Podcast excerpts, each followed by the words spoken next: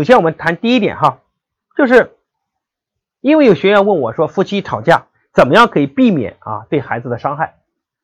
他问这句话的背后，当然是问的很有水平，因为他也接受了矛盾本身是不可避免的。但是如何避免对孩子的伤害，以及如何教会孩子什么，这才是我们矛盾之后要学习的。所以大家带着成长性思维啊，就是有人是固定性思维，固定性思维就是害怕问题发生，但成长性思维他相信每一次问题的发生都是一次非常好的学习机会，就特别好。所以。如果你希望你的孩子更优秀，应该在他身上发生的问题和冲突要比别的孩子更多，他才可能变得更优秀，对吗？但是大部分的家庭对这个处理方式不同，他们对矛盾对这个演夫妻，第一种方式呢，就是他们把孩子当傻瓜，瞒着孩子，啊，瞒着孩子不跟孩子沟通，啊，就是经常以为孩子什么都不懂，啊，以为孩子什么都不懂，啊，就把孩子当傻子一样的，以为他什么都不懂。但是各位，孩子不傻。如果你认为他什么都不懂，孩子会用一种方式在保护自己，就是他自己内心在回避，他也在逃避，他甚至不敢回家，他不敢见到父母吵架，所以他的内心是非常压抑的状态。而且各位记得一句话，人的感觉比语言要快，就有时候你们两夫妻可能没有说话，但你们冷战，孩子感受的非常真实，因为他的感觉比语言要快。你看人，尤其是女人比男人更强。就他的第六感能力很强，比如说你到一个朋友家，然后呢，你看看，就是我们小时候会喜欢去什么样的家庭玩呢？就这个家庭哦，你看他父母很开朗啊，然后很大气，我们就特别喜欢去他们家。如果这个家呢啊，经常冷战，父母板着个脸，你说他一句话也没说，但是这种感觉，我们感觉他内心好压抑、好挑剔、好痛苦，然后我们就不想去靠近他，所以感觉比语言要快。所以很多父母跑过，前段时间跟我来说啊，有个妈妈跟我说，她去年就参加我的学习。我说怎么样？她说现在孩子到了初三啦，问题很严重啊，刚开始学习很有进步啊。我听她一讲话，我发现，哎呀，我说你没什么进步。我说我的学员啊，跟着我在一起进步到什么程度？只要他讲上不超过五句话，我大概都能分析得出来。因为这个表达方式、问问题的水平和方式都不太一样，那这就很大程度上决定你学习的自我反思的程度。对吧？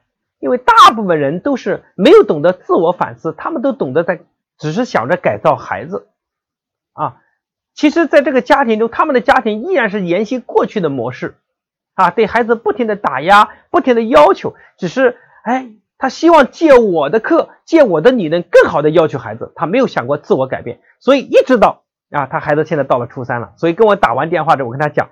我说你现在该回头了啊！然后听完之后，他也非常有觉悟，说是的啊。他说之前来学习呢，就是希望孩子改正的更好一点，因为他的孩子小学到初一的时候，都是在别人心目中别人家的孩子，所以他一直认为自己的教育方式非常正确的。但是孩子内心非常的压抑，一直到了初二出现强烈的逆反，然后他才感受到原来他过去做错了很多事情。所以很多呃家庭对孩子的伤害，因为对孩子的伤害这件事，他不是立刻就能看到的，往往要隔很久才能看到，所以很多父母就忽视了这块对孩子的危险，对吧？所以我希望各位家庭中你们的氛围很重要啊，这是一种家庭。各位，你想这种人感觉比语言快，你们可以去看一本书哈，这本书在很多年前啊我就看到过，就是啊日本有个博士叫江本胜，啊他研究的名字叫。啊，这个书大家谁看过？叫《水知道答案》。他研究什么呢？就是研究啊，我们给水写不同国家的文字，比如说“我喜欢你”这三个字，我们用阿拉伯语写，用拉丁语写，用英语写，用用德语写，用汉语写。但是靠近这个纸的时候，最后这个拍摄用那个纸在结晶状态下它的晶体的形状，发现当我们表示喜欢、表示美好、表示爱的时候，那个晶体是非常规则、非常美好的。对吧？叫水知道答案。如果我们说我讨厌你，你你丑死了，我们表达这种气愤，哪怕我们用不同的语言，我们都没有说出来，但是那个水的晶体是非常杂乱的，那说明这个水它能够感知到这一切。我们可以理解为，你看连水都知道答案，那你说人知不知道？人对很多东西是感觉很明显的。比如说你去个地方，别人是喜欢你还是不喜欢你，其实都不用开口，你就能感受得到。所以我们有很强的感知力，那我们的孩子也有同样的感知能力。对吧？我们不能小瞧他们，我们不能当把他当傻瓜。所以我觉得哈，这是第一种方式。那第二种呢？啊，第二种就是很多夫妻吵架后，把孩子拉入到他的各自的战队，在孩子面前啊 拉战队啊，这个特别多啊，就跟孩子说，你看爸爸对还是妈妈对，你到底喜欢爸爸多一点还是喜欢妈妈多一点？啊，就现在在年轻的很多夫妻之间，这个现象也特别普遍。他们在孩子面前不能的不停的说，你看他错了，他错了，就希望孩子能够评评理，让孩子当审判员。其实他自己就是这样的父母，往往自己心中他自己还是个孩子。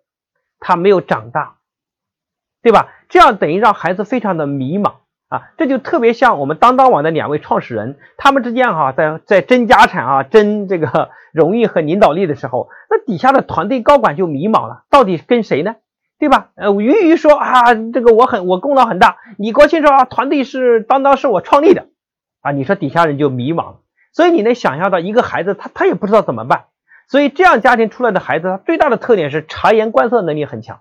所以很多父母说：“你看这个孩子好鬼精灵，鬼精灵的啊！”其实很多孩子内心是很恐慌、很恐慌的。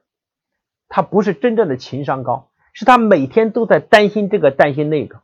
所以孩子真的是在这样的家庭生活在这样的家庭，真的倒了八辈子霉了。如果他可以选择的话，他才不要去这样的家庭呢，对吧？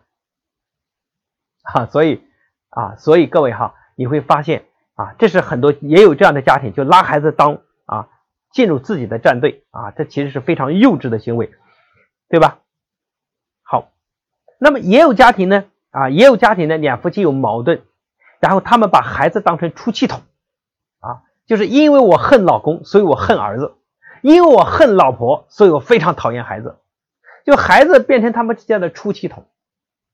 啊，所以你看，尤其是闹离婚的时候，孩子一定会变成很大的受害者，因为在离婚的时候，他们因为基于对对方的害，他往往对孩子的方式会做出很多残忍的举动，其实背后都是因为对对方的害，对对方的恨，而孩子变成最大的受害者。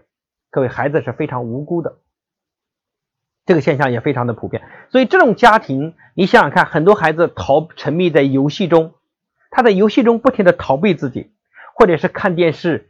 上网等等，其实背后是因为他在家庭中没有归属感，所以他喜欢找到一个，哎，一到游戏发现啊，有一帮朋友，有人理解他、支持他、给他加油，让他感觉好有归属感。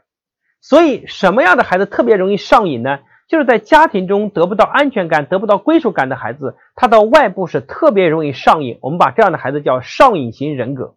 他不只是打游戏上瘾，他抽烟也上瘾，他喝酒也上瘾，他干什么都上瘾，因为他特别喜欢用这种方式来麻痹自己，然后来让在在人群中啊，在别人的赞许声中，在别人说你真能喝，嘎就干醉了啊，对吧？然后把烟一叼显得很酷，让别人羡慕他，来找到所谓的安全感和成就感。其实他背后是很没有安全感，然后这样的人这一生都在寻找安全感。对吧？一生都在寻找安全感啊，所以啊，这是个很遗憾的事情。我真的是建立了建了很多这样的家庭和很多这样的孩子啊。我曾经跟各位分享过，有个孩子来到我线下的课堂，他跑过来找我说：“问我说你要一定要跟我妈做做工作。”我说：“怎么了？”他说：“我爸妈吵架，哎呀，从晚上十一点吵到凌晨三四点，然后经常吵，你知道吗？每次吵的时候啊，我在房间啊，然后就整宿整宿的睡不着。作为一个小学四年级的孩子。”看完他的表情，我当时是非常有触动的。哎呀，后来我把他妈叫来之后，我说：“你都跟我学了一年多了，你怎么一点长进都没有？”然后郑妈妈开口就说：“就是她老公，就是我老公，这个男人就是不配合。”哎呀，我也很无语，你知道吧？我在想，我教了你这么久，谁学习谁成长，谁担当谁觉悟，对吧？你应该把自己做得更好一点。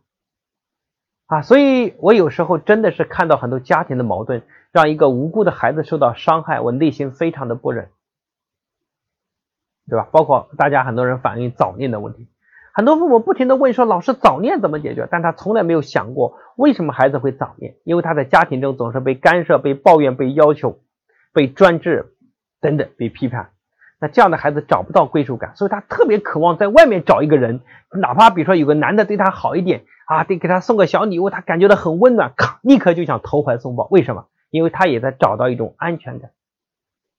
所以啊，家对孩子一生真的太重要了。